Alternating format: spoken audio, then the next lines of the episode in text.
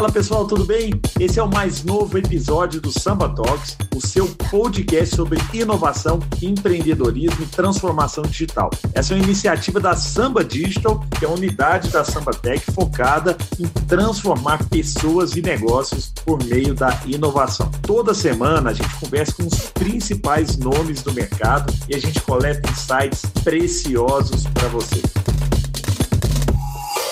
Fala pessoal, sejam bem-vindos a mais um Samba Talks, o nosso podcast sobre empreendedorismo, inovação, transformação digital, cultura digital e marketing também. Hoje nós vamos falar com um cara que assumiu áreas, né, tanto a área de tecnologia, inovação, como de marketing, como de ESG, que está sendo super falado aí, e, e, e vai trazer uma visão multidisciplinar, uma visão de, de quem passou por mundos completamente diferentes, por indústrias completamente diferentes e vai trazer conhecimento para a gente aqui hoje, que tenho sempre ao meu lado aqui para fazer boas perguntas ao nosso convidado, Matheus Magno, direto de Nova York, na América.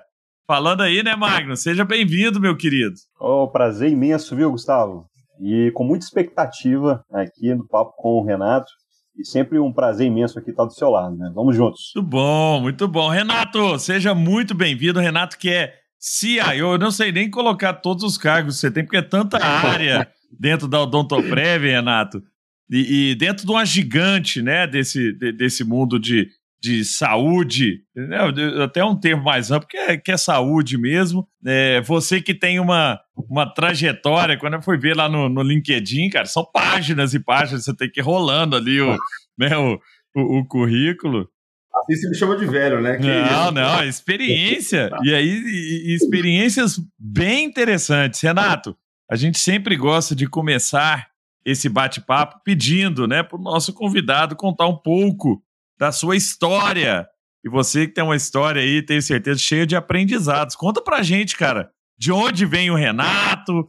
Como é que, como é que você chegou aí ao, ao topo de uma organização também tão querida, né, pelos brasileiros, que é o Dontoprev? Bom, primeiro eu agradeço o convite, é, Gustavo, um prazer estar aqui falando com você, né, esse podcast que é sensacional, que eu sou fanzaço, né, craques passam por aqui toda hora, então, assim, me sinto super honrado é, de estar participando com vocês aqui hoje. Prazer também falar com o Matheus. É, e é verdade, a gente acabou criando uma sopa de letrinhas aqui para dar o nome para o cargo, né? É, área de tecnologia, mais marketing, ESG. É, e aí a gente foi fazer benchmark, né? Tem mais alguma empresa no Brasil que faz isso? A gente achou uma empresa que fez antes da gente, né? Que era o Burger King na época, inclusive. E aí eles chamam de CMTO, né? Que é o cara de marketing e tecnologia na empresa. Então, esse é o nome Olha, que aí, ó, aprendizado é. já, viu? Porque eu também não, não, não conhecia esse termo. Muito legal. Pois é, então, e aí quando a gente viu que tinha outra empresa que fazia, a gente se sentiu, ó, tem jurisprudência agora, não tão louco sozinhos, então, então vamos fazer. Mas a, a minha trajetória, ela é engraçada, né? É, eu, minha mãe e minha avó sempre pediram para eu fazer direito, sempre, uhum. né? estudar direito. Então, eu não sei porque elas achavam que eu tinha um poder de convencimento, diálogo, retórica, gostava, sempre gostei de ler. Então, não, você vai fazer direito. Tá. E eu fiquei aquele negócio na cabeça, adolescente, eu acabei, eu cresci nos Estados Unidos, então eu jogava basquete. O negócio da minha vida era jogar basquete. Uhum. Eu não estava preocupado com mais nada na vida, senão jogar basquete. Mas eu não cresci, né, o suficiente. então não dava para jogar uma NBA da vida e tal, né? E aí eu voltei para o Brasil para fazer faculdade, com aquilo na cabeça, vou fazer direito, né? Porque minha mãe e minha avó são Já as pessoas que mais me conhecem. é, elas, mais, elas são as pessoas que mais me conhecem e acham que faz sentido. Então vamos embora, vamos fazer. Entrei na faculdade de Direito e odiei, assim, mas odiei veementemente, assim, com todas as minhas forças.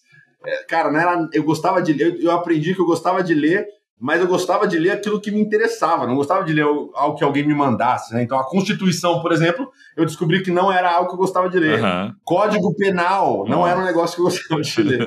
Então, nada contra aqui, advogado, juiz e tudo mais. É, um cargo, é uma posição maravilhosa, mas pra quem não, gosta. não deu para ler. É, exato. É, aí, né, então, fiquei um ano fazendo direito, não curti, fui pensar em outra coisa para fazer, mas também sem saber direito. E na época, é, o meu cunhado estava fazendo um vestibular para fazer TI. numa faculdade pública, e minha mãe estava falando: olha, Renato, você tem que voltar a estudar, tem que voltar a estudar, né? Não pode ficar em casa sem fazer nada. Aí eu falei, cara, olha, perfeito. Eu vou fazer vestibular junto com meu cunhado, é a faculdade pública, provavelmente eu não vou passar, e eu ganho mais um tempo com a minha mãe. Sim. Né? Ela me...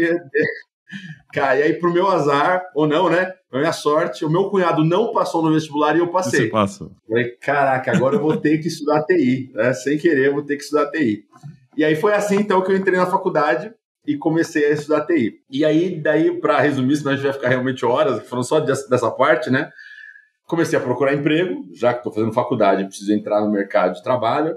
E três meses depois de eu, de eu entrar na faculdade, eu arrumei uma, uma posição que na época não era, era um analista júnior, com mais meio trainee, meio estagiário, numa empresa francesa de telecom que chamava Alcatel na época. Alcatel. É, e depois Sim. é, o grande Alcatel, que a Nokia comprou. Isso. Mas antes disso, a Alcatel comprou a Lucent. Lucent, né? Verdade. Que era um, Virou era um Lucent Alcatel, né? Virou uma... Isso. Era um spin-off da, da AT&T nos Estados Unidos, aí virou Alcatel Lucent. Alcatel Lucent. Franco-americana é. de telecom, gigante.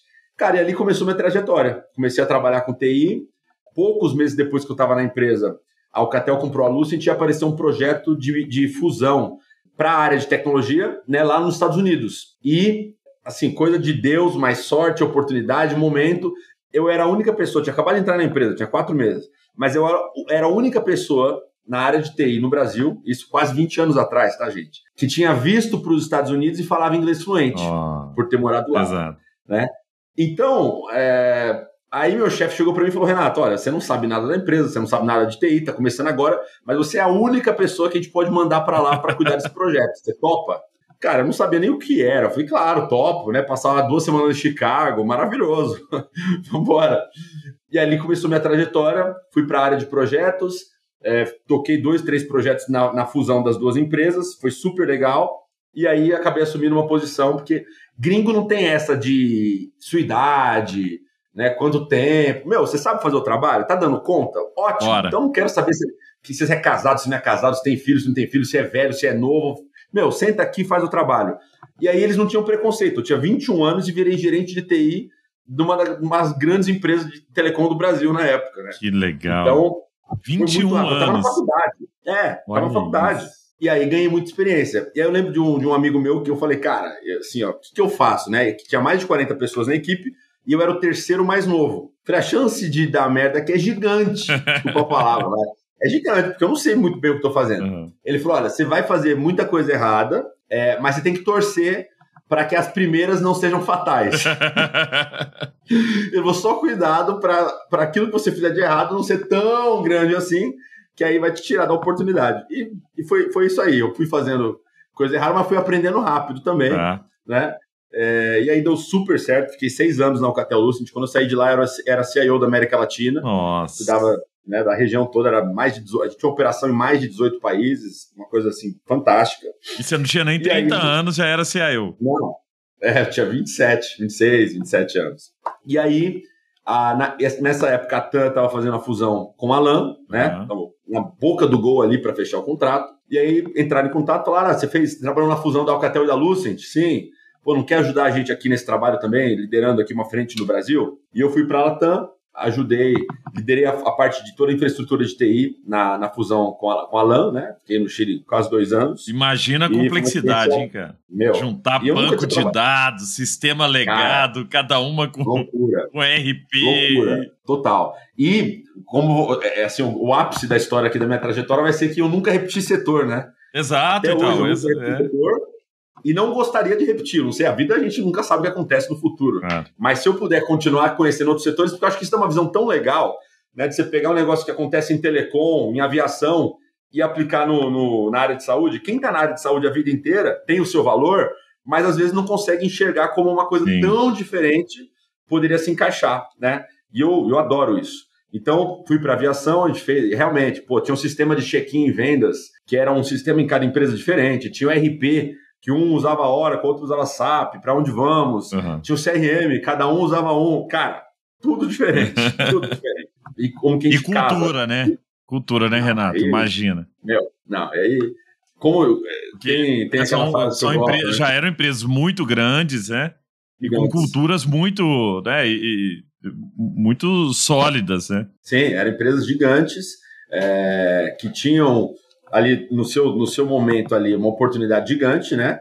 É, de juntar as coisas e de achar sinergia no final das contas. Sinergia, inclusive, na cultura. Uhum. Às vezes a gente fala de, ah, vamos juntar contrato, juntar sistema, juntar data center, um mais um tem que dar um e-mail. Né? Cara, mas a cultura é a parte mais difícil de você achar sinergia. Uhum. Né? Porque na, na cultura, um mais um não pode dar um e-mail, tem que dar dois e tem que dar uma cultura nova que os dois se encaixem. Né? É, e, e, normalmente é ali que tem a dificuldade, né? É muito legal quando você começa um processo de fusão e você sabe quem manda. Isso, isso é fundamental, fundamental. Né? E às vezes não acontece isso. É. Né? Na época da Alcatel, é, na Alcatel não aconteceu, e em outras experiências que eu tive também não, não aconteceu. Então você começa o processo sem saber quem manda, briga, briga, briga, briga, até o cara fala: Meu, eu te comprei, não é uma fusão. Sim. Eu te comprei. Vamos falar real então, aqui.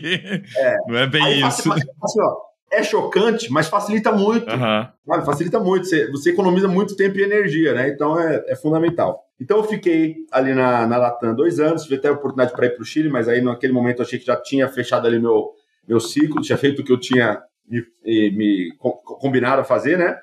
E aí estava no mercado pensando se ia vou para o Chile pela Latam ou fico no Brasil e procuro uma outra oportunidade.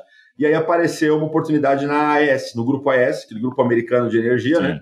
Que controlava a Eletropaulo, né, tem a STT até hoje no Brasil, né, tinha a S Sul também, que foi para a CPFL depois, é, e precisava de alguém para ser o, o, head de, de infraestrutura para cinco empresas. Nossa. Eles controlavam cinco empresas no Brasil, inclusive a Eletropaulo, né, que a gente conhece mais. E aí eu fui para lá aprender sobre energia, que eu conhecia zero, zero, zero, zero.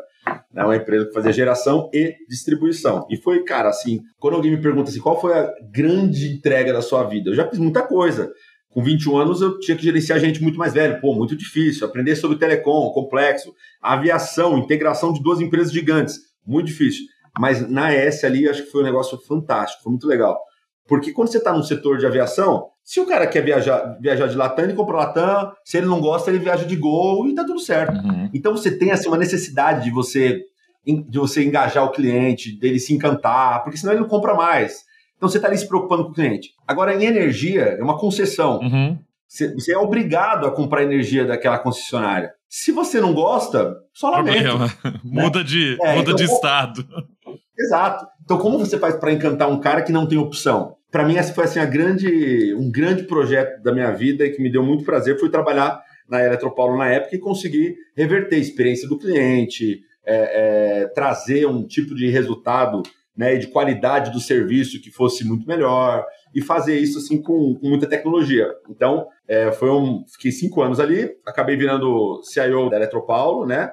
Depois a Enel chegou, eu estava lá ainda, então aprendi muito e a gente teve resultados assim muito legais, aplicando inteligência artificial, analytics, novas tecnologias mesmo, omnichannel, fazendo um projeto de omnichannel, Olha, é muito bom. É, então foi muito legal. Ô, Renato, só por curiosidade mesmo, assim, o que, que como é que você melhora a vida do cliente, assim? Porque eu, aqui, né, Minas, somos clientes da Semig, né? Sim. Afinal, chega uma conta aqui, eu pago a conta e, e pronto, né? O que, que é na jornada que tem espaço para melhorar a experiência do cliente?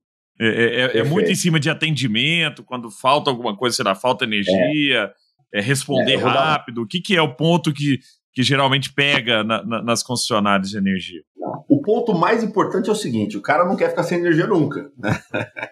É, você combina, ah, vamos assistir um filme lá em casa, combina com os amigos tal, vamos fazer uma noite de vinho e queijo, chama seus amigos. Sexta-feira à noite começa a chover, seus amigos chegam na sua casa, acaba a energia.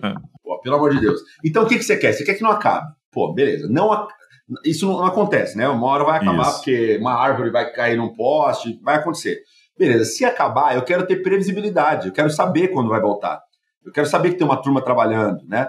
E isso, isso não acontecia. E a tecnologia ajuda muito. Então, eu vou contar um caso que a gente tinha, né? Tem dois indicadores que a ANEL controla para distribuidora de energia, que é o DEC e FEC. O DEC, ele fala qual, qual, é a duração, o tempo médio que uma pessoa fica sem energia no ano. Né? E aí a ANEL vai lá e dá uma meta. Ó, oh, Eletropaulo, Eno tal, CEMIG, você só pode deixar seu cliente sem energia 7 horas por ano. Certo. 10, certo. 15, depende da região. Né? E tem o FEC, que é a frequência. Além dele só poder ficar 10, 10 horas sem energia no ano, ele só pode ficar sem energia três vezes. São três interrupções uhum. que somadas dão no máximo 10 horas. Certo. E, e na época a Eletropaulo estava o dobro da meta. Nossa. Então, tipo assim, era, podia ficar 10 horas e ficava 20. Podia interromper três vezes, a gente interrompia seis no ano. Então, cara, reclame aqui, Procon, NPS, a gente nem falava de NPS na, na época, era só satisfação mesmo, né? Uhum. né? Mas assim, níveis péssimos, né? Então, tinha uma oportunidade gigante de melhorar a vida do cara. E aí a gente aplicou inteligência artificial e analytics para falar o seguinte: energia caiu aqui na rua do Matheus, né? Qual que é a turma técnica que está mais próximo? Ah, pô, a turma número 7. Antes dessa, de botar inteligência, era assim, qual que é a mais próxima? É a 7, tá, despacha a ordem para 7. Ia para a fila da 7. Só que às vezes a 7 estava começando uma atividade, mas não tinha inteligência para saber. Então o cara estava mais perto, só que ele ia demorar 5 horas para terminar. Enquanto tinha um cara que estava a meia hora, só que ele estava terminando. Então ele, ele podia chegar e fazer a atividade agora. Né? Esse aqui podia estar mais perto, só que o horário de trabalho dele estava acabando.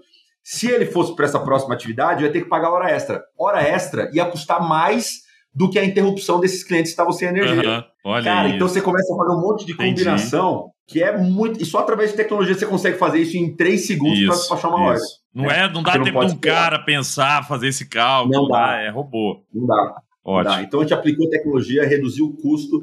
E aí, no final do. Na época que a Enel comprou a Eletropaulo, né? A gente já estava com os melhores indicadores da região aqui Legal. do Sudeste, e o terceiro, maior do, terceiro melhor do Brasil na época, de DEC e FEC, né?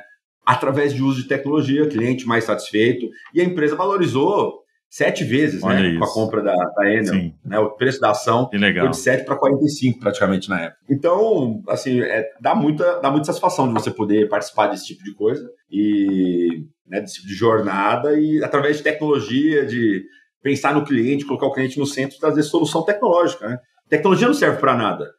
A tecnologia está aqui a serviço das pessoas. Né? Então, qual é a utilidade que a gente pode, pode trazer? E, para terminar essa parte, né?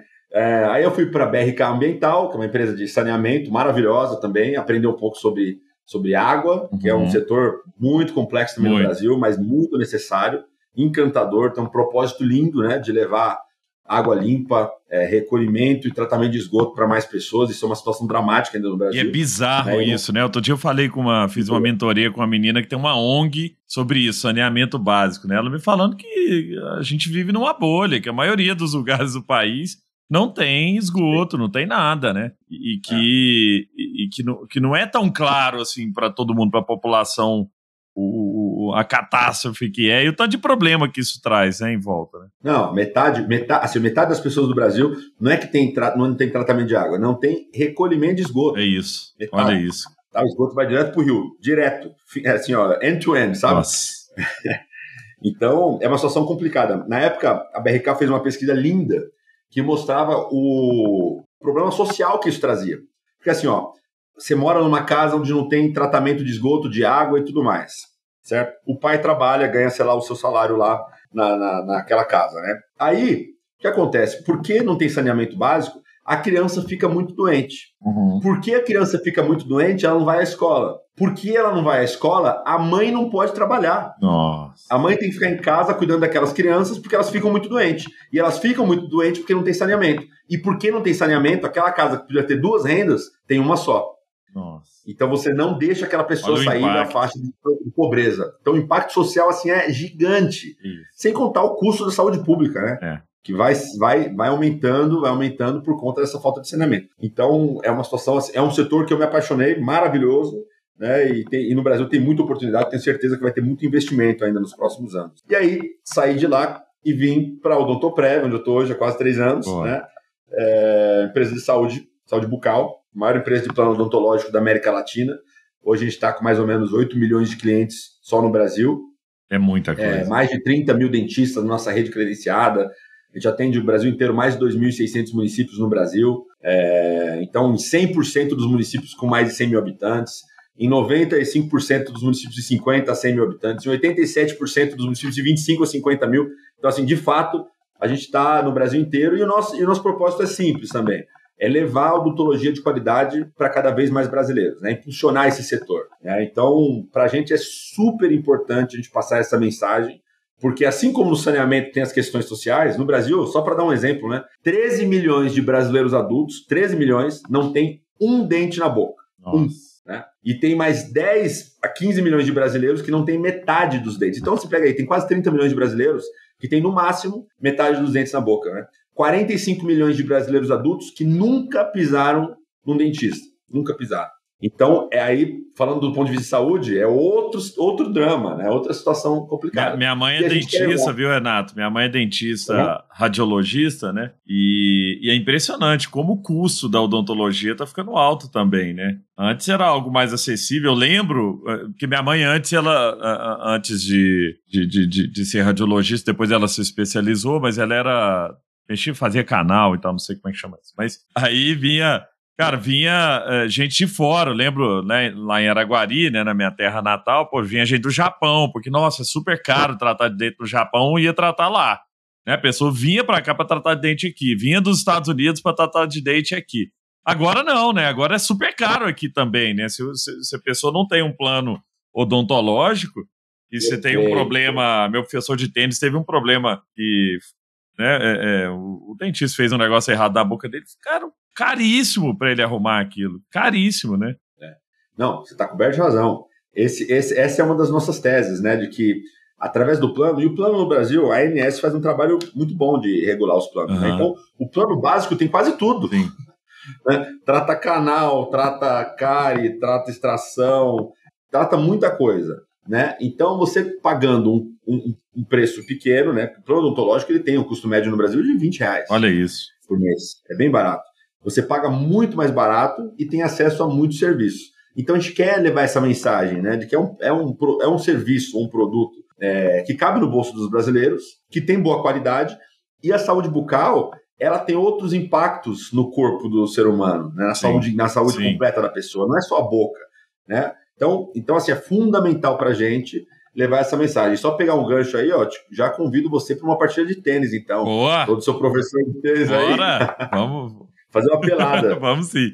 Ô, ô, ô, Renato, mas me fala o seguinte: quando você chega, o Matheus já vou. Não quero monopolizar aqui esse papo, não, mas é só porque Imagina. pegar um gancho aqui. Quando você chega na Odontoprev, qual o desafio? O que, que era o que, que, era o problema que você tinha que resolver, assim, alto nível, né? Mas, putz, era problema de legado, é, é criar experiência melhor na frente, é aplicativo, assim, que nível de, pensando aí na, na, na transformação digital, que hoje, né, o Odontopev já é uma empresa é, é, muito digital, mas que nível do digital vocês estavam na, na, naquele momento? De dados, de tudo que você, você já passou também em outros momentos, né, em outras vidas aí. Eu acho que a gente tinha, assim, três, três pontos super importantes. O primeiro era transformar, digitalizar a experiência do cliente. Uhum. A gente começou como uma empresa de benefício dental, né, onde a empresa compra, contratava o plano e dava para o funcionário como benefício, como o plano de, como o plano de saúde sim, é hoje. Sim.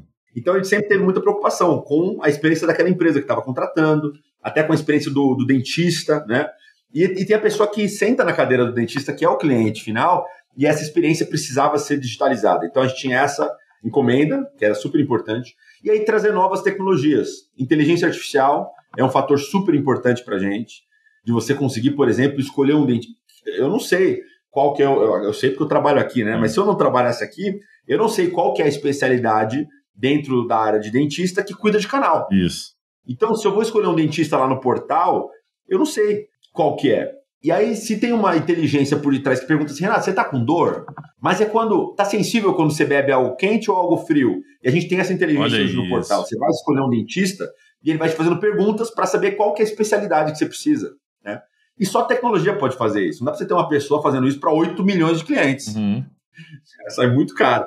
Então, acho que essa era a segunda, Gustavo. E, e a terceira era toda a parte de robotização né, de processos, legado, é atualizar ERP, é, é, trazer automatização para a área financeira, e tirar papel da mesa das pessoas, né? Que aí para dentro de casa também sempre tem um custo gigante de papel, de processos manuais e tudo mais. Então a gente criou assim um, um tripé de transformação digital, uma frente de inteligência artificial é, muito forte, uma frente de experiência e uma frente de processos dentro de casa. E aí tecnologia através disso, aplicativo para fora, novos portais, né, robotização dentro de casa, inteligência artificial, machine learning. É, então essa mais ou menos era a encomenda, sem contar a parte de dados que está em andamento ainda, que é uma frente que não para, né? Você conseguir criar uma cultura de dados dentro da companhia. Sensacional, viu, Renato? Sim, já, já trazendo para a gente aqui uma, uma aula, né, nesse início, em, em diversos pontos, inclusive, quando estava falando ali, né, na parte de, é, respondendo ao Gustavo, sobre o mundo ali da, da Enel, muito parecido com o mundo de telecom quando você fala de internet dedicado, né? É muito parecido ali. A pessoa não quer que para, né? E, e você que viveu nesse mundo também, então você já trouxe de forma prática é, uma experiência de um segmento para outro, né? Porque disponibilidade, internet é igual ar, né? Você não vê, mas você não quer que acabe, né? E para você trabalhar, para você fazer as coisas, tem que estar disponível ali o tempo todo. Com a Samba Digital, você pode desenvolver novas capacidades digitais, projetos e produtos customizados e que vão agregar muito valor à experiência do seu cliente. Acesse o nosso site para saber mais sobre as nossas soluções. É fantástico, ali muitos pontos que você já trouxe sobre direcionamento de times, filas. E a Odontoprev, né, você aí está tá construindo um, um, uma operação digital, né, Renato? E eu queria que você pudesse explicar para a gente como que é o mundo digital, né, para quem não conhece aqui o termo, né, a integração entre o mundo físico e o mundo digital, como é que é esse mundo aí na Odontoprev, né, e um pouco sobre essa jornada na visão de marketing e de tecnologia. Cara, excelente ponto, excelente ponto. É, a gente ainda não consegue enxergar, principalmente no, no mundo próximo, assim, né? É, eliminar o trabalho manual do dentista.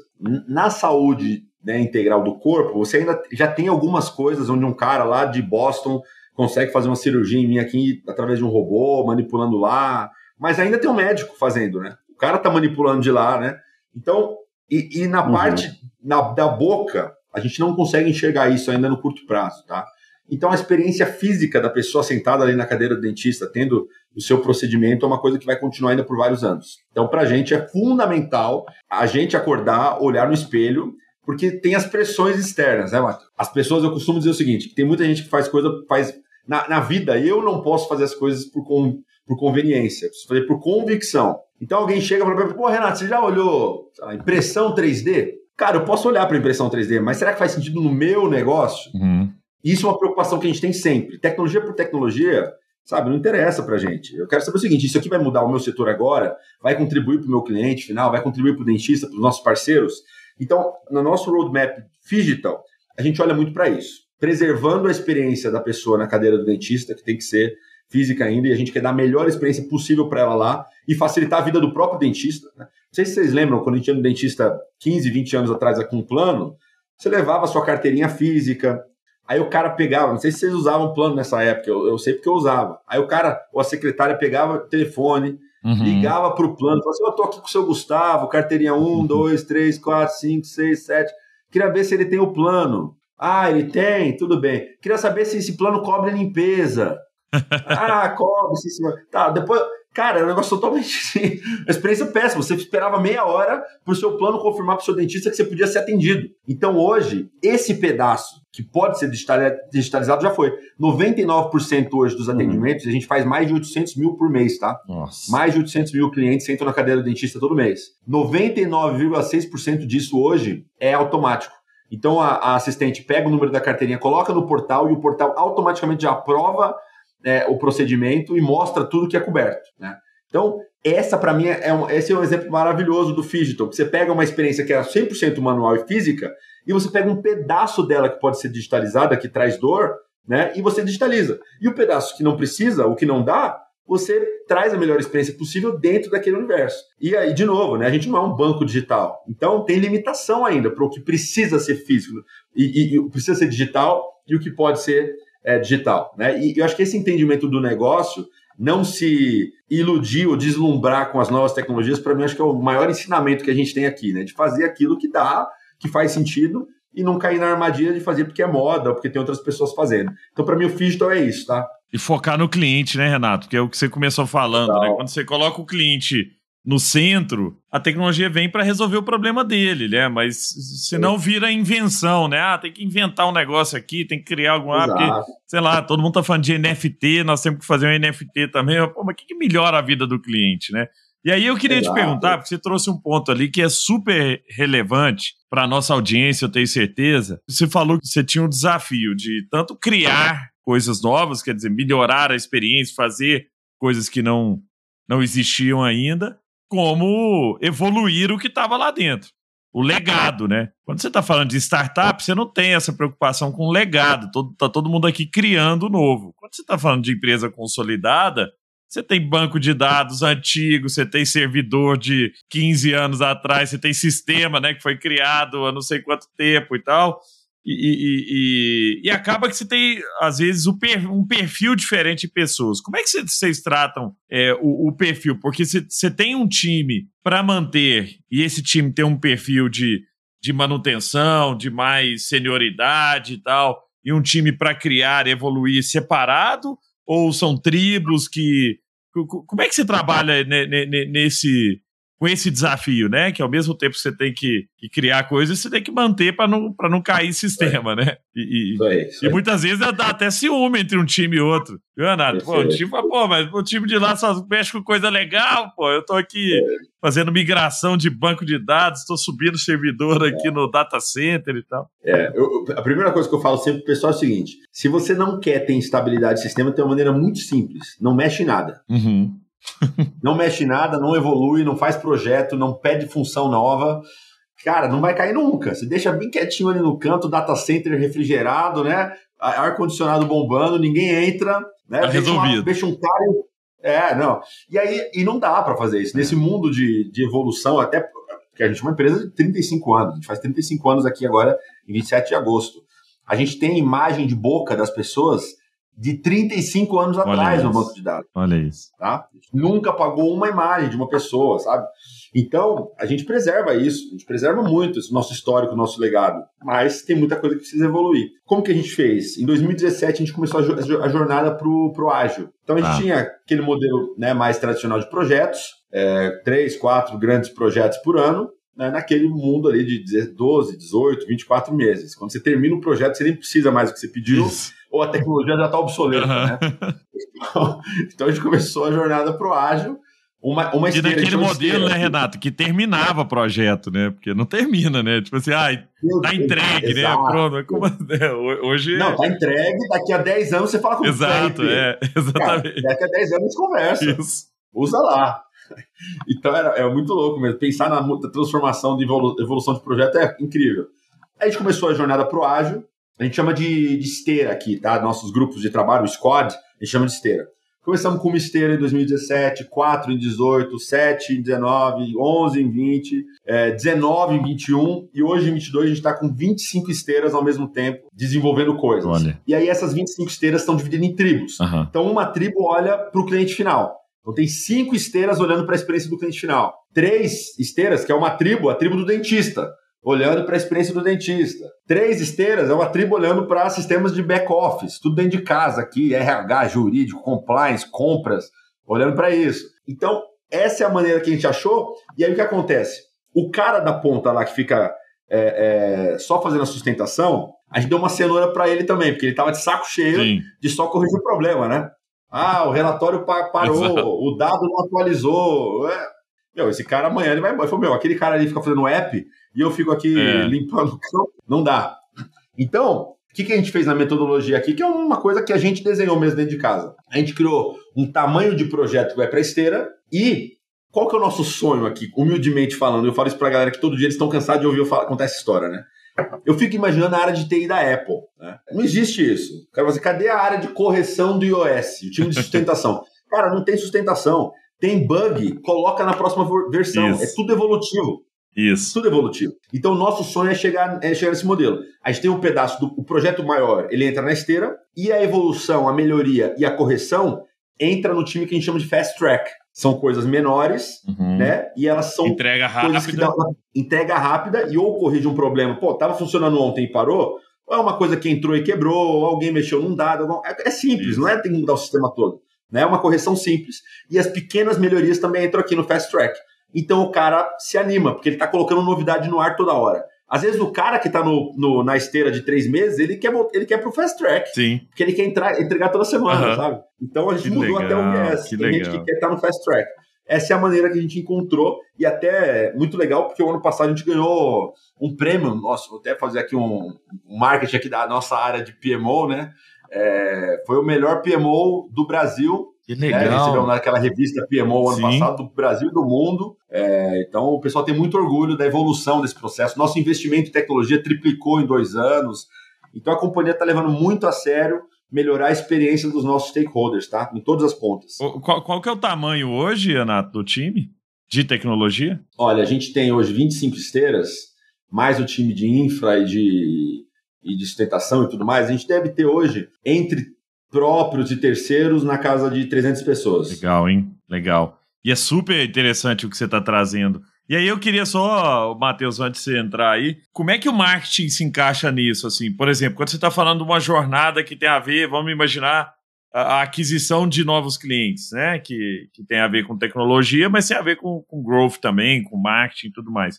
Como é que o marketing entra e como é que é a lógica de experimentação? Assim, Pô, vocês têm ambiente onde se consegue experimentar rápido, vocês conseguem fazer tudo meio na lógica de teste AB e tal. Como é que é essa cultura interna também de teste? É, o marketing, a, gente, eu, eu, vim, eu vim para o para cuidar da TI, né? É, e aí a gente percebeu que a área de marketing ela está muito dentro da área tecnológica hoje. Uhum. Mar, toda a questão do marketing digital, a experiência do cliente, que é uma frente nossa dentro da área de marketing, né? até as frentes de ESG, se a gente for falar né, da parte de, de apoio social ou de, de trabalhos que você pode fazer com ONGs e tudo mais, tudo isso tem um apelo digital muito grande hoje. Ah. Então a gente pensou, olha, vamos tentar unir as áreas para ver se melhora a sinergia. E aí aconteceu, deu, deu super certo, né? A nossa área de CX, ela expandiu, ela cresceu, é, a gente criou uma área de dados, de pesquisa dentro da área de marketing que a gente não tinha. Pesquisa era mais era meio ad hoc, né? Ah, eu quero uma pesquisa agora do dentista. Aí o pessoal saía e fazia agora eu quero. E não tinha assim, uma sequência, uma cadência de informação mesmo. Uhum. A gente criou uma área de pesquisa que tem que estar junto com a área de TI, né? Pela, pela questão dos dados, BI, Analytics e tudo mais. Então, essa evolução da, da tecnologia ajudou a gente ter essa sinergia com a área de marketing. E aí, quando você fala de e-commerce, né? Ainda que no setor de saúde isso é, um, é, uma coisa nova, pô, a pessoa acorda de manhã e vai procurar um plano dental na internet, é uma, um conceito novo. Uhum. Mas eu tenho certeza, não tenho dúvida nenhuma, que daqui a alguns anos, né, a gente percebeu que aconteceu na pandemia, as pessoas falavam assim, ah, eu não compro roupa pela internet porque eu gosto de experimentar. Tá, agora os shoppings estão fechados, e aí? Não, agora eu compro. Então, a gente percebe que essa, até as convicções mais fortes, elas tendem a mudar com a evolução tecnológica. Sim. E eu acho que não vai ser diferente, tá? Da gente ter marketplaces de saúde, da gente ter né, aplicativos de saúde integral e de, de coisas nesse sentido. E a gente tem hoje uma plataforma, um e-commerce, né, que, que dá para as pessoas a possibilidade de adquirir o plano da Odontoprev, né, o plano que ela quer para a criança, para o adulto, plano maior, um plano menor, é, e, e que vai dar acesso a tudo, com carteirinha digital, todo o processo digital, onboarding digital chegando no seu e-mail. É, não sei se vocês lembram, no passado você fazia um plano de saúde e vinha um, livro desse tamanho com, de, com o nome do médico, endereço, não sei o quê. Não, a gente não tem mais isso, agora a carteirinha é digital por e-mail, a lista de dentista tem a inteligência que eu comentei aqui, você olha no portal, olha no aplicativo. Né? Então, e, e o lead você faz, você consegue hoje também através né, de, de, Facebook Ads, de Google Ads, é, através de lead do, do, Instagram, de promoções e tudo mais. Então a tecnologia está sendo um braço importante para a área de marketing e, por consequência, para a área de growth também, de comercial e crescimento. É uma coisa que está se integrando legal. Muito interessante, viu, Renato? E eu estava pensando aqui, né, quando estava contando, sobre a parte de inovação, né? Quando você começa a criar é, camadas de inteligência artificial para simplificar a vida do, do, cliente, né? Você tira atrito, você melhora a experiência. É um ponto que a gente fala muito aqui na Samba, né? A arte de simplificar as coisas, tirando atrito e melhorando a experiência. Queria entender um outro lado agora, que é o lado do, do da inovação na Odontoprev. É, o que, que vocês têm é, trabalhado né, e que tem ali os pontos regulatórios que às vezes confrontam, né? E colocam barreiras ali para que essa inovação, né? Se você puder contar quais são, ela possa ser mais fluida. Que, que vocês têm trabalhado nisso e que tem é, tido esse, esse, essa barreira hoje e que uma vez que ela evolua, você percebe aí que vai para um novo patamar, né? A experiência para o usuário que vai ter é, sendo entregue para o mercado. Eu vou dar um exemplo, tá? De uma coisa que, que evoluiu na pandemia que pode ser algo que vem para ficar e que pode ser uma porta para outras, outras funcionalidades digitais do mundo de saúde. Né? Era assim, era proibido de todas as formas é, você fazer qualquer tipo de atendimento digital no mundo odontológico. Tá? Então, o dentista não podia fazer uma consulta, uma orientação, nada digital, isso era totalmente proibido. Bom, o mundo está fechado, e agora? Não, agora pode. E aí a gente foi a primeira empresa do Brasil a criar o que a gente chamou de dentista online. Né? Obviamente que o dentista não consegue, através da videoconferência, mexer na sua boca. Só que imagine o seguinte: está na sua casa, à noite, é, chovendo, seu filho cai e bate a boca na mesa de centro. Você olha assim, sangrou um pouco, é urgente, não é urgente, vou pro dentista, não vou, o que, que eu faço? Eu não sei. Cara, não dá para você fazer uma videoconferência aqui de três minutos com o dentista e ser orientado? Que mal há nisso? Então a gente criou o Dentista Online, que a gente chama de orientação odontológica, né? Você entra na plataforma, se loga como beneficiário, e em poucos segundos você é atendido por um de nossos dentistas. Que legal. através de videoconferência ele faz uma orientação para você. Olha, deixa eu ver aqui, ó, ah, bateu, bateu o dente, que dente que é? É de leite? É um dente já de adulto? Não, é de leite, tá mole. Não, não tá mole. Sangrou muito? Não, sangrou, mas já parou. Bom, coloca um gelo e marca uma consulta para daqui a dois, dois, três dias, não tem perigo nenhum, tá tudo certo. Cara, olha, o dente que bateu já não é um dente de leite, sangrou demais, cara, você tem que ir agora, vai numa urgência. Cara, isso é fantástico. Olha isso. A tecnologia apoiando a vida das pessoas, trazendo mais saúde, trazendo mais facilidade. Isso era um entrave gigante regulatório que a gente tinha, né? E a pandemia impulsionou. E, e como essa solução, eu acho que tem outras coisas sim que a regulação pode flexibilizar. E a gente tem hoje, né, através de órgãos como o Sinog, por exemplo, e outros órgãos, fazendo um trabalho importante junto da ANS para tentar flexibilizar e ajudar onde for, onde fizer sentido, né, para o setor evoluir, tá? Então a gente realmente não quer substituir nenhum tipo de procedimento de saúde médico importante, mas onde puder trazer facilidade, como o Gustavo comentou, onde a vida do cliente vai ser facilitada e eu não vou prejudicar a integridade do cuidado à saúde, a gente tem todo o interesse de, de colocar mais tecnologia. Genial, genial. Excelente. O, Ô Renato, para a gente já estamos caminhando pro, pro final da nossa gravação aqui, cara, papo super legal. É, e eu, eu tenho uma, né? Você trouxe um ponto ali, eu queria só pontuar um, um no começo da, da, da, conversa, você trouxe o ponto da diversidade, né? Diversidade de, de pensamento, diversidade cultural, diversidade. É, eu acho que toda diversidade é positiva, ainda mais para um processo de inovação. Né? Você, pontuou muito bem ali, assim, quando, pô, às vezes o cara tá há 30 anos na indústria, cara, ele não, não consegue olhar muito longe do que ele já está acostumado a fazer, né? Então, minha, minha, família é de médicos, né? Meu pai, meu irmão, meu X, meu cunhado, cunhado tal, todo mundo médico. E, cara, médico só vai em evento de médico, só casa com médico, Vai, só comer os encontros de final de ano é só médico na mesa e tal. E tudo bem, mas o, o, ponto é, né? O meu irmão, que é cirurgião plástico, por exemplo, foi, poxa, Léo, vai aprender marketing, cara. E meu irmão foi lá para Start, foi lá para fora também e tal, para abrir a cabeça e voltou com a cabeça diferente. Por quê? Porque, pô, se eu conseguir adicionar alguma coisa fora do meu mundo aqui, né? De marketing, por exemplo, no meu mundo, né, como médico, eu tenho uma, né? E o dentista a mesma coisa, pô, você passa a ter um diferencial, né? Como é que você enxerga isso, cara? Você, né, que vem com essa carreira super diversa, como é que você vê isso dentro da organização também? Como é que você estimula essa diversidade para que, né, para que ideias possam surgir de lugares que, que, que, que, ninguém imagina, né? Como é que você, você estimula seu time também a ter esse olhar é, fora? Vocês fazem benchmark fora da indústria? Vocês olham para coisas que, que não necessariamente só está relacionada à saúde? Como é que é um pouco do, de, desse processo, assim, de, né, de, de, de, manter a cabeça sempre aberta, como a sua é? Cara, muito legal a sua pergunta, né? Eu acabei não respondendo uma pergunta sua de inovação, de experimentação, né? A gente tem uma área de inovação hoje que tem, tem dois vieses importantes. O, de, o interno, de intraempreendedorismo, uhum. e criar uma cultura de inovação dentro de casa. A gente tem programas para isso. Anualmente, todo mundo submete projeto. A gente tem uma bancada que vota. O campeão ganha um prêmio, ganha uma TV. Os, cara, todo mundo é premiado. e os cinco projetos é, que vencem é, tem um orçamento que a gente deixa todo ano reservado para fazer o MVP. Não é só ganhar porque a ideia é boa. Vamos ver se ela faz sentido no dia a dia da empresa. Sim. Então, isso é uma maneira de você criar experimentação né, e trazer coisas novas. Quando a gente fala de diversidade de pensamento e de ideia, Aí a parte de inovação externa faz muito sentido. E é onde a gente faz muito benchmark. A gente tem uma, uma parceria com uma consultoria que, que fica olhando os, os ecossistemas de startup no mundo, Israel, Silicon Valley, legal, legal. É, outros lugares, China, né? E trazendo para a gente oportunidade. Ó, oh, tem uma startup aqui, conversa com ela, tem uma startup ali, fala com ela. E a gente tenta abrir a nossa cabeça para coisas que estão acontecendo no mundo afora. É, é, a gente faz isso o dia inteiro, né, tentando. Claro, 99% não faz sentido, mas tem 1% que, pô, isso aqui pode ser disruptivo para o nosso negócio, faz muito sentido.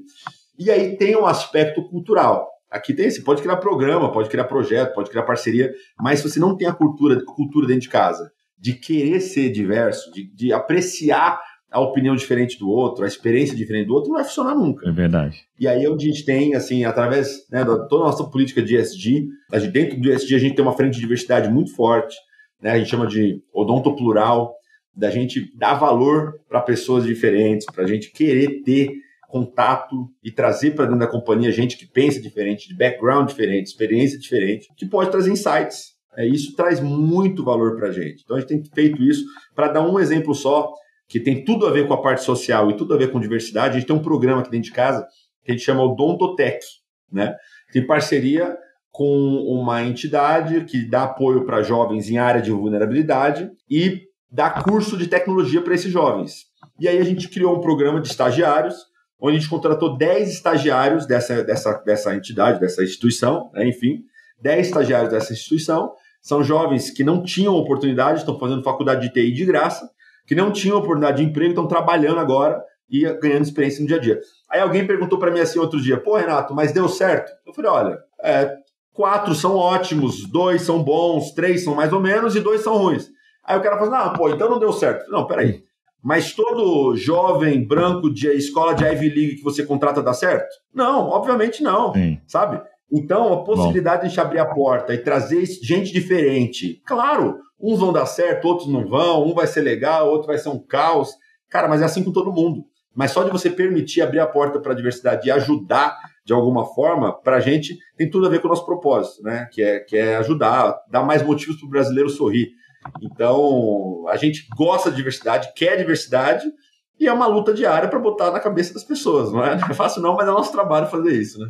Renato, tem um livro que chama Ideias Rebeldes, né? Ele conta dois casos bem interessantes sobre isso, que um é, é sobre a CIA, né? Fala que pô, a CIA, é, depois da Guerra Fria, descobre que o, o agente ideal é um homem branco protestante de 35 a 45 anos, é, formado nas Ivy Leagues americanas e, né, e tem, tem lá o, o, estilo de vida perfeito e começaram a contratar todo mundo naquele, naquele padrão do agente perfeito. Vem um cara numa caverna, um velho barbudo, com um AK-47, uma espingarda, uma metralhadora velha do lado dele, falando que ia destruir o grande império, e esse livro contando do lado de dentro da CIA como né, a CIA é, é, olhava para aquilo ali e não entendia nada porque não existia um muçulmano dentro da CIA que pudesse falar o que ele está falando ali, cara. É onde Maomé pregava. Ele está falando com as palavras, essas palavras são fortes. O cara olhava para aquilo ali não significava nada, porque ele não tinha essa, essa, capacidade, essa diversidade, né? E aí, é, é, com, com, todos os sinais, e o FBI também trazendo coisas e tal, a CIA não conseguiu é, ligar os pontos porque não tinha diversidade. E o outro caso que eles contam é, na Primeira Guerra Mundial, os agentes né, do MI, MI7, né, da, da Inglaterra lá, a, a, CIA inglesa, tentando desvendar, né, de, decriptar os códigos dos, né, da, do, dos alemães, e ele, na, na Segunda Guerra, na verdade, dos nazistas, e aí ele vem e monta um grupo de gente para tentar encontrar. E esse grupo tinha matemático, tinha campeão de, de palavra cruzada, tinha um monte de gente completamente diversa. Né? E esse grupo consegue achar uma, a, a, a, a chave para decriptar um monte de mensagem alemã que fez também, que ajudou muito depois, inclusive os americanos, a, quando entraram para a guerra, eles já sabiam muita coisa ali do que estava acontecendo por causa de um grupo extremamente diverso. Então, acho que agora as empresas estão começando a notar, e é muito legal que você puxa essa bandeira aí dentro, né? E que a Odontoprev é uma empresa que tem isso no DNA, que a diversidade é bom para o negócio também. Né? Quanto mais é diverso, quanto mais gente de classe social diferente, poxa, vamos fazer um projeto para trazer gente né, de lugares distintos, de, de lugar distante. Pô, nós temos aqui na Samba, né, Matheus, gente que trabalha em cidade de 10 mil habitantes, né? Gente no, no Pará, no Acre, no interior de Goiás. Por que não, cara? Não precisa. Não. Né? A gente, todo mundo aqui formado em boas universidades aqui de Belo Horizonte, não. Tem o Brasil inteiro, tá cheio de talento espalhado aí. Nós somos um país com muita gente talentosa. E às vezes essas pessoas não têm essa oportunidade. Então, muito legal. Eu, eu aprendi muito aqui hoje, Renato, e gostei muito desse. É, é Para mim, é a primeira vez, viu, que eu tinha visto um organograma ali, né, da, da, da empresa tão, tão interessante, cara. Super legal mesmo. Eu vou, né, Matheus, acho que vale a gente até estudar aqui, repensar também a nossa lógica, né, aprendendo aqui com o que o Renato trouxe para a gente. Mas para mim, cara, foi realmente ah, explodiu minha cabeça aqui de tanta tanto insight legal, tanta coisa realmente diferente que vocês têm feito. A gente que fala com muito muito CIO aqui, né, de empresa grande, consolidada, e geralmente as respostas são parecidas, né? Você trouxe ângulos muito diferentes é, de, né, de, de execução é, é, e tentativa de, de resolver desafios que são comuns né, para as empresas. Então, Poxa, foi, foi um Cara, prazer, né, Matheus? Uma aula, né? Uma baita legal. aula, né? O Renato tem uma, tem uma visão de negócio muito forte, né? uma visão de, de liderança muito forte, um background de tecnologia, né? Ele está conseguindo trazer aí o, o, cliente, né, o ouvido no cliente e conseguindo colocar a área de tecnologia ali é, com radar na mesma frequência. Algo muito difícil de fazer, né? E Renato trouxe cases de como ele está fazendo em diversas direções. Tinha muita coisa aqui, viu, Renato? Assim, falar com você gera diversos insights mesmo e oportunidade que fiquei imaginando o que, que deve ser o H3 do Renato lá, né? Ele já deve estar olhando depois de já ter produzido tanta coisa interessante. Então, Nós obrigado, vamos ter que marcar, Renato. hein, Matheus? Marcar um outro, é. né? Pra gente falar de um futuro, outro. pô. É, é, isso aí. Vamos, vamos, depois da partida de tênis, a gente fala do, a gente fala do futuro. Não, vai, vai depender do, do resultado, né? Se for, se for Não, eu que agradeço, foi um prazer para mim, né? Representar o Odontoprev, essa empresa, como eu disse, 35 anos cuidando do setor, cuidando das pessoas, do sorriso das pessoas e cuidando dos dentistas, né? Tentando impulsionar tudo isso. Então a gente tem muito orgulho da empresa. É assim, só para dar um exemplo, né, tem, tem um prêmio que, que é dado, que é o Top of Mind RH, né, que é a primeira empresa que aparece na cabeça do RH quando fala de alguma coisa, de benefício, de não sei o quê. E tem o Top of Mind RH, está na sua 25 edição, com toda a humildade do mundo, a Odontoprev já ganhou 19 que das 24, que isso. sendo que as últimas 8. Então, isso pra gente, a gente não fala isso com nenhuma arrogância, não, mas é só para falar, olha, é, é, um sinal de que a gente está no caminho certo, é que o cliente na ponta está percebendo. Você pode fazer tudo de tecnologia, um monte de coisa legal, se o cliente não percebe, não tem valor. Né? Então a gente tem assim, muito orgulho mesmo das coisas que a gente está fazendo e a gente sabe que tem muito ainda para fazer, tá? Não estamos no estado da arte aqui em nada, não estou aqui para falar isso não, não queria deixar essa mensagem. Tem muita Seu time já vai pôr o pé para cima, falou, pô, o chefe falou não, que tá, que isso, tá pô, resolvido, não tem mais problema. Quero terminar dizendo que tem muita coisa para fazer ainda, cibersegurança bombando agora com o LGPD, né? Tem, tem muito desafio e a gente, mas a gente está convicto de, de, que tem pessoas boas, de tecnologia e parcerias e que a gente vai, vai chegar lá assim, com, todos, com toda certeza. Obrigado muito pelo bom. convite, fiquei assim muito honrado, viu? Muito bom, Renato, foi, foi brilhante a sua participação. E pessoal, se você gostou desse bate-papo, desse bate compartilhe, passe para outras pessoas, compartilhe o conhecimento, não seja egoísta, não queira manter só para você, né, Renato? Tem gente que não, só eu quero aprender, não. O maior segredo que eu aprendi na minha vida, Matheus, é que para que, que você possa vencer, outra pessoa não precisa perder. Né? Não é um jogo de um tem que perder para eu ganhar, não. Todo mundo pode ganhar, cara. Uma das coisas que eu mais faço aqui é compartilhar. Eu vejo um negócio legal, compartilho, mando para as outras pessoas. Estou lá o tempo inteiro mandando coisa para o Matheus lá no, no, Instagram mesmo, né, Matheus? Pô, vejo um, uma frase legal, um aprendizado, algum conhecimento, um vídeo legal. Passa para frente, cara. Vamos né, criar é. um ecossistema onde todo mundo ganha. Os outros, né? Todo mundo está na mesma aqui. E, e quanto mais a gente puder ajudar, mais volta para a gente, mais a gente ganha também. Gente, foi um, uma aula aqui hoje. Um prazer estar com vocês mais uma vez. Obrigado, meu querido Renato. Obrigado, meu querido Matheus. E até a próxima. Prazer, gente. Você acabou de escutar mais um episódio incrível do Samba Talks, o seu principal podcast sobre inovação. Para continuar aprendendo, siga a gente nas redes sociais. Basta procurar por Samba Digital. Um abraço e até a próxima.